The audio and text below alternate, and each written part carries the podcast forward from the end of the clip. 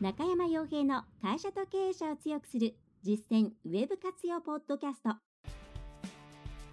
この番組では600社以上のウェブコンサル実績を持つ株式会社ラウンドナッツ代表取締役の中山が会社経営者に必要な内容に絞り込んで抑えるべきウェブの話題やトピックスをビジネス目線でお伝えしています。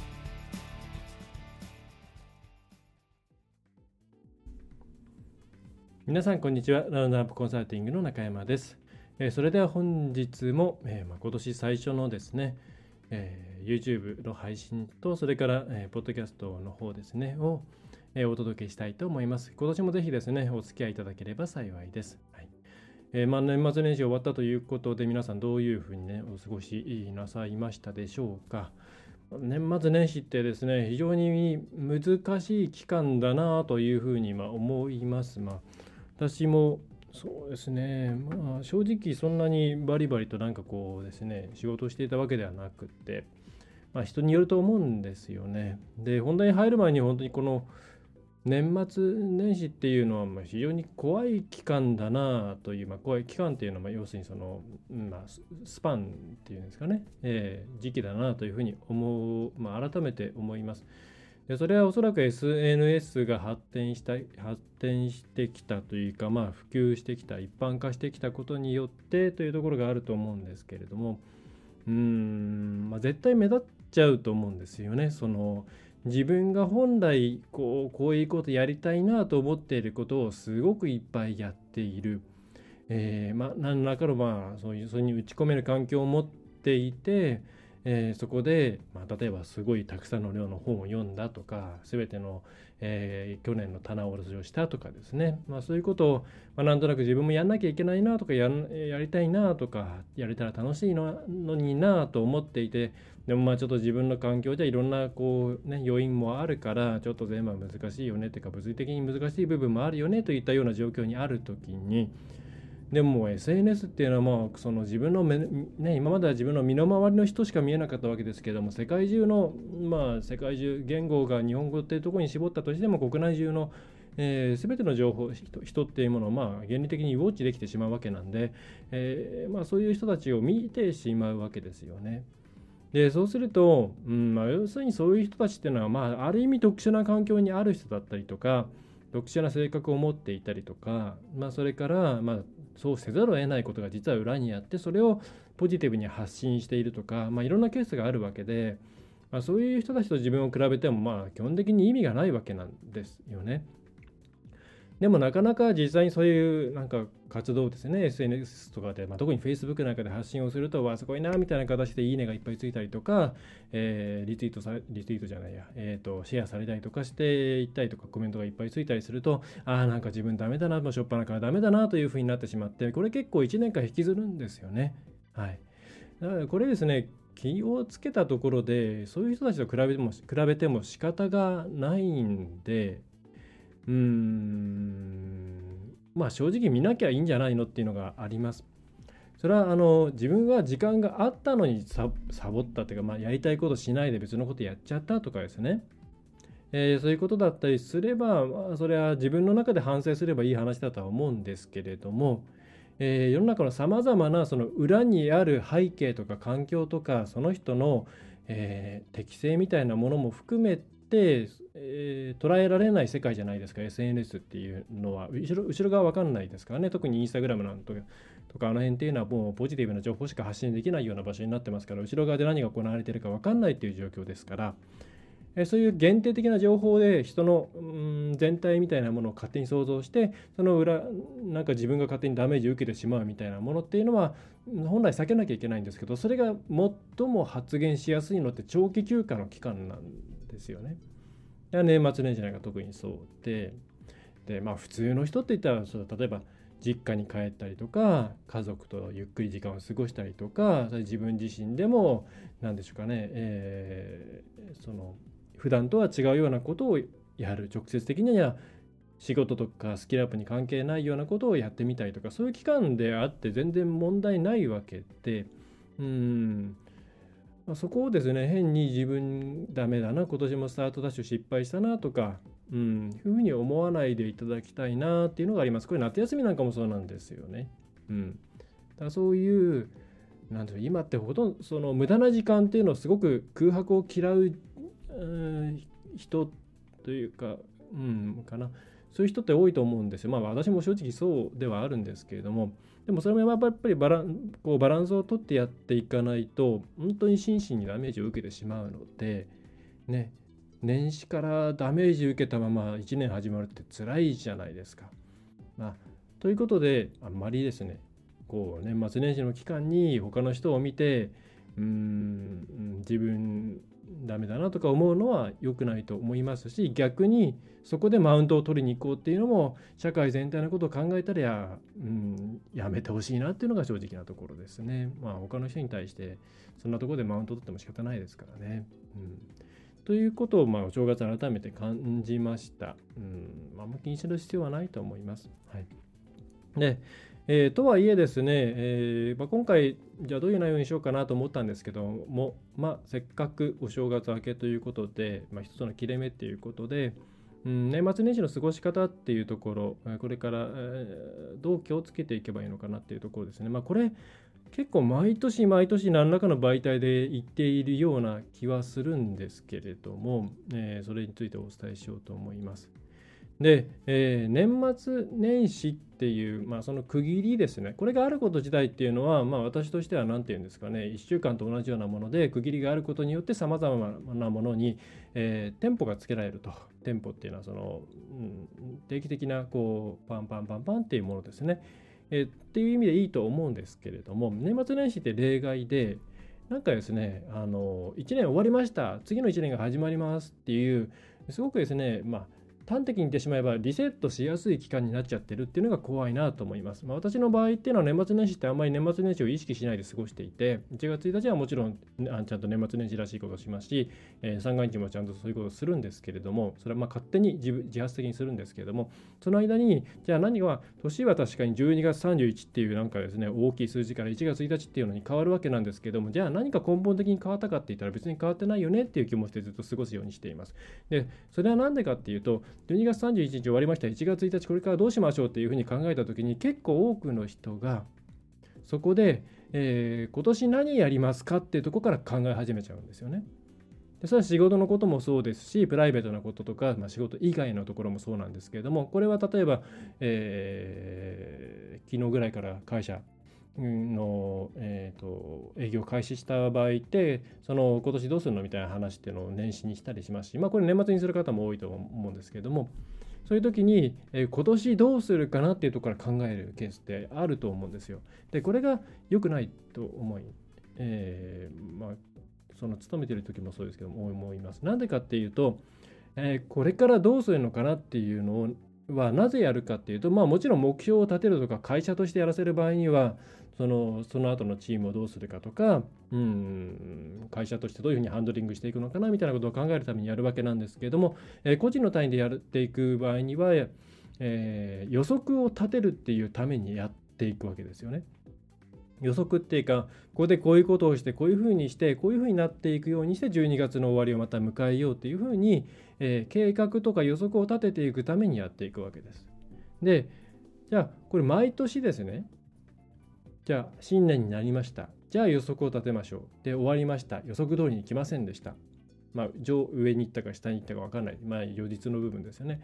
えー、というのをやっていった時に、毎回毎回その振り返りをせずに新しいことを考えても同じなんですよね。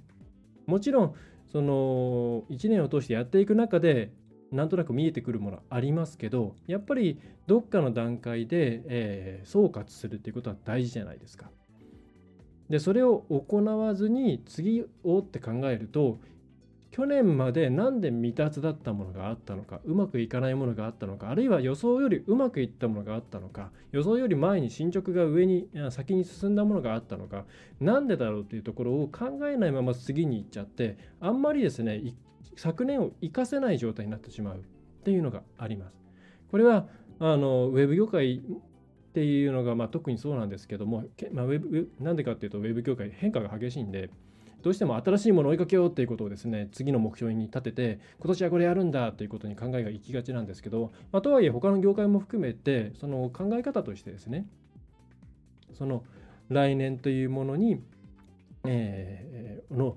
えー、予実の精度っていうんですかね自分の予定したもののぴったりのところに最低でも連れていけるようにするその精度を上げていくための総括っていうものを先にやってそれから立てないと意味ないっていうかなんかもう1年間の頑張ってきた成果のうちオペレーティングとかマネジメントみたいなのとこに関する部分っていうのがなかなか育っていかないんですよ。それはあのマネジマネージャーがうんぬんということじゃなくて自分の中に持っているそういうスキルのスキルの部分ですね。自分自身をマネジメントするとかオペレーションするっていう意味のところですね。はい。自分自身をオペレーションするっていうのはこう自分を上の方から見てですねあこいつ今うまくやれてるなとかこういう状況だったらうまくやれないんだなとかそういうふうに客観的に自分を見てコントロールするっていう能力の話ですね。うん、ででそういうことを一旦去年自分どうだったのかなっていうのを考えてさらにその中で去年やれなかったけどそれって優先順位高いのにややんなかったからまずこれやらないといけないよねっていうのをちゃんと移行していかないといけないこれをしないんですよね。なんで去年できなかったっていういう去年できなかったかっていうのはもちろんいろんな理由あると思うんですけど結構な割合で多いのはなんか嫌だからとか何らかの障害にぶち当たってそれを超えるのがちょっと面倒くさいとかそういうですねどっかでこう壁にぶち当たっちゃってるケースが多いです。まあ、私の経験上多いです。で、来年も結局その壁越えられない越えられない限り、大体その壁って汎用的に存在するので、汎用的にっていうか、いろんなところに同じようなものが存在するんで、どっかでまたぶつかるんですよ。だから去年のうちにできなかったことっていうのは、じゃあ今年どうやってクリアするの？それから、えー、それによって、じゃあそれクリアできたら来年もできるだろうから、じゃあそれをまずこうやって先にやって、まずそれを突破することっていうのを最初のファーストタスクにしていこうとか。そういうふうにもちろん、えー、去年の振り返りでできできるできなかったこと自分ができたことできなかったことみたいなものを客観的に振り返るってことをやりつつタスクをちゃんと持っていってそのタスクを今年まずは突破する突破する。ね、でこれタスクは全部持ってこいっていうわけじゃないです。1年をこう通じてやりながらこれやっても意味がないなっていうからやんないものもあったはずなんですよ。そういうものに関してはそれは英断良い判断なのでもう忘れちゃえばいい。でもそうじゃないものっていうのは確実にあるのでそれをまずちゃんと拾って去年できなかったことを分析してでじゃあ今年できるためにはこれをここをまず突破しておかないと多分他でもなんかハマるな。じゃあまずそこを突破しよう。でこれでもしこれを1月2月くらいで突破できたらおそらくどんどんどんどんですねいろんなことがスムーズに進むようになっていきます。いろんなパターンがあると思います。誰かに頼み事するのが苦手。えー、自分で情報を集めてまとめて自信を持ってプレゼンするのが苦手。それから、えー、上司の言うことに対してプラスアルファでこう提案していくのが苦手。それからまあ単純に社内の何て言うんですかね、えー、リソースを使ってお金とかを使って何かをする時にどうしてもドキドキしてしまう。っていうような心理面もあるかもしれないですし自分の中のスキルとして例えば運用型広告の知識がないからできないよとか例えばそれから、えー、営業の実地経験の経験がないからとか販売の経験がないからとかそういうことがあればリストアップして早めにもそれをですね前半戦でクリアしちゃったらもうその後多分楽しいことがいっぱい待ってる。去年据え置きにしておいた辛いことを早めに消費するっていうことにしていかないとなかなかお仕事って楽しい部分増えていかないですから。仕事の楽しい部分っていうのは自分で見つけるものですよね。これいろんな方言っていらっしゃいますけれどもね。突然上からこうパーッとですね楽しいお仕事っていうのが降ってくる降ってくるわけではなくっていろんなものの中で楽しい部分っていうのを自分で見つけ出してそこに対して一旦やってみて入り込んでみて楽しさを発見してそこで、え、どんどんまやっていく。こうやって大体の今仕事を楽しんでいる人っていうのは自分の楽しみを見つけているわけですね。まあ私もそうですけれども。でそういう形に持っていくためにはできるだけ嫌な部分というのは減らしていった方がいろんなことに対する思考回数とか、まあ、チャレンジの回数とか、えー、それからそこに対して飛び込むまでのそのスパンですよね。1日考えて飛び込めるのか1ヶ月考え込んで飛び込めるのかって全然自分のスピード感って変わってきますからまあ5分ぐらいでもいややっちゃえでその後に後悔しないってなっちゃったら相当早いですからね。それは自分の主たる職業もそうかもしれませんし今でいう副業みたいなものもそうかもしれません。はいえー、ということで、まあ、今回ウェブ業界の話に限らないんですけれども年末年始とにかくあのリセットっていう感覚を自分勝手なリセットっていう感覚をやめた方がいいです。これはもう毎年毎年、えー、発信していてその度にお客様にも、えー、お伝えしているんですけど大体あの分かってもらえていい方に進みます。はいえー、だ今年もですね、まあ、これ初めて聞いたよっていう方は是非そんなとこから始めていただくと、えー、いいんじゃないかなというふうに思います。はいえー、そんなところが最も伝えたいテーマというところですかね。まあ、年末年始、ま、いろいろなんかこうコメントを出していきたい、コメントっていうか、触れたい話題もあるにはあるんですけど、まあ、年末年始でそうやってこう相手の何ですかね言葉の裏にあるいろんなものを読まずに戦いが始まったりとかですね。いろんなことが SNS なんかと起きているんであんま首突っ込むとですね面倒くさいことになりそうなんでちょっと触れないという感じですけれども、えー、うちまあそうですね。うちのサービスとしては引き続きもう同じことをあのやるやるべき貢献すべき内容っていうのはもう決めています。うちとしてはもう中小企業のえー、ウェブ活用できない人たちに対して、その人たちが活用できるようないろんな、えー、お膳立てをしていくと。えーまあ、あとはやる気があるかやる気がないかの違いだというところに持っていって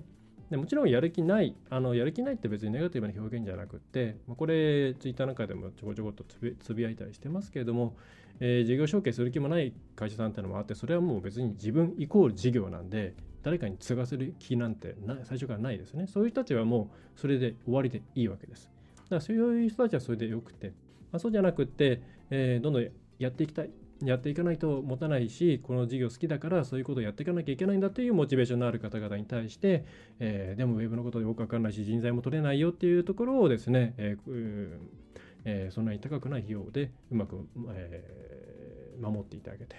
えー、で伴走型でいろんなことをしてあげていきたいなっていうのがうちの考え方なんで。まあ、そこのところをですね、引き続きやっていきたいなというふうに思っています。あと、お伝えする内容は基本的に自分たちが実践した内容ということで、えー、それもうちの中での実験ですね、まあ、非常にお金がかかることをいっぱいやってるんですけども、えー、やり続けて、えー、今年もやろうかなと思ってます。まあ、2019年、本当早かったですね。はい、Google フォトとかで、思い出をめくっているとですね自分が2019年だと思っていたことがあらがた2018年だったりするとか、えー、そんな感じだったんでまあそう思うといい1年だったのかなと思いますが早くあの私がじいさんになる前にですねなんか若返りの技術とか、えー、視力をバッと良くするとかですね体の一部をメカにするとかそういうものが、うん、できてほしいなともっと長生きしていろんなことやりたいなというのがあるんですけどね、はいえーまあ、そんな感じの、うん、2020年にしていきたいと 思っています。はい。うちとしては、情報発信媒体変わりません。えー、紙のニュースレター、メールマガジン、えー、LINE のですね、えー、日々の、えー、日刊の情報配信と、えー、あとこの YouTube と Podcast ですね、えー、というところを続けていくと思います。まあ、頻度がもし下がる、うん、まあ、ちょっとこの、ちょっと動画系、場としての YouTube っていうのが、どれぐらい拡散力があるかなっていうところと、まあ、あの自分の見込み客に対してどれぐらい反響があるのかなっていうところですね。えー、なんか日本音声メディアあまり盛り上がってないっていう話で、まあ実際そうなんですけど、まあ、海外が妙に盛り上がってれば日本はあんま盛り上がらない。それは多分お国柄なんですけど。で、まあ、このポッドキャストもなんか効果あるのかな、ないのかなって言いながら続けて100回ぐらいやって、えー、お問い合わせで、ポッドキャスト聞いてますっていうのが発生したんで、まあ、そんぐらいやんないと YouTube なんかもきっと、うん、こういう職業柄出てこないんだろうな、あの反応が出てこないんだろうなと思っているんで、この辺りは、えー、全然再生数なんかもね、今まあない、大してないですけども、あんま気にせずですね、継続ということを今年は、えー、ちゃんとやって、えー、動画の数をですね、まず3桁にしていきたいな、なんていうふうに思っています。はいえー、ということでですね、ぜひ今年もですね、えー、中小企業、小規模事業者の皆様、えー、それからそれを助けている皆さんもですね、ぜひいろんなお話ができればなと思っています。えー、引き続き今年も2020年もよろしくお願いいたします。それでは最後まで、お聞きいただきましてありがとうございました。ラウンドナップコンサルティングの中山がお送りいたしました。ご要望、質問などは、フォームの方から匿名でも構いませんのでお送りください。それではよろしくお願いいたします。